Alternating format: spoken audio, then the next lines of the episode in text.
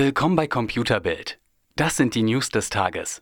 Geheime Orte bei Google Maps gehören zu den Dauerbrennern auf Computerbild. Denn, was viele nicht wissen, Google weiß ganz genau, wo die Militärbasen dieser Welt sind, zeigt sie aber in der Kartenansicht auf Google Earth nur stark verpixelt. Auch Regierungssitze oder Häuser von Adligen sieht man meist nicht ganz klar. Eine Panne hat aber jetzt dafür gesorgt, dass Verteidigungsanlagen in Taiwan lange Zeit sehr gut sichtbar waren. Denn das Update der Satellitenbilder kam ohne erneute Verpixelung. Taiwan sieht das alles nicht zu eng, denn die meisten Anlagen seien unterirdisch, so die Regierung. Intern dürfte man sich dennoch sehr geärgert haben, dass Flugabwehrraketen in voller Pracht zu sehen waren. Baut Citroën den elektrischen Smart nach? Vor dem Genfer Autosalon zeigen die Franzosen den elektrischen Ami One, einen 2,50 Meter x 1,50 Meter kleinen Stadtflitzer mit Platz für zwei Personen. Das Auto soll 100 Kilometer weit kommen, steht auf 18 Zoll Reifen und sieht ein bisschen aus wie eine fahrbare Rettungskapsel. Wenn der Preis stimmt, könnte hier ein kleiner Hit gelungen sein. Nach Angaben des Unternehmens wartet insbesondere China auf solche Fahrzeuge, während die Nachfrage in Europa noch recht verhalten sei.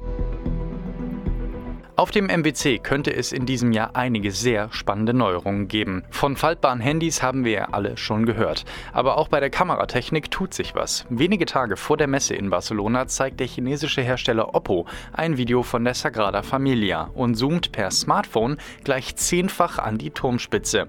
Damit zeigt Oppo, dass es wohl gelungen ist, zehnfachen angeblich verlustfreien Zoom mit einem Smartphone zu realisieren.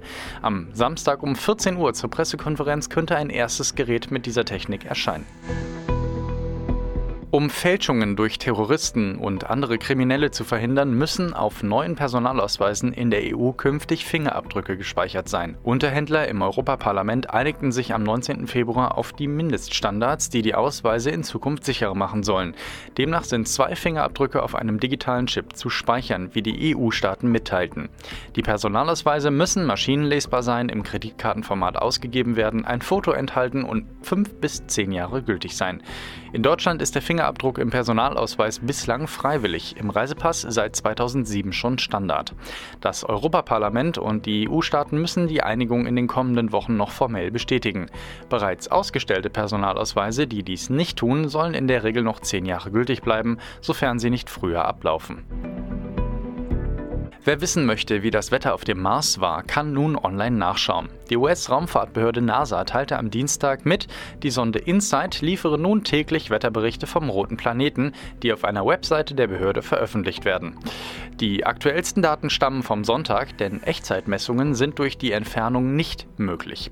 Die Höchsttemperatur am Sonntag lag bei knapp minus 17 Grad Celsius, die Tiefstemperatur bei minus 95 Grad. Der Wind blies mit maximal 62 km Kilometern pro Stunde aus südwestlicher Richtung. Moment, wer wollte da gleich nochmal leben? Mehr auf computerbild.de, Europas Nummer 1 in Sachen Technik.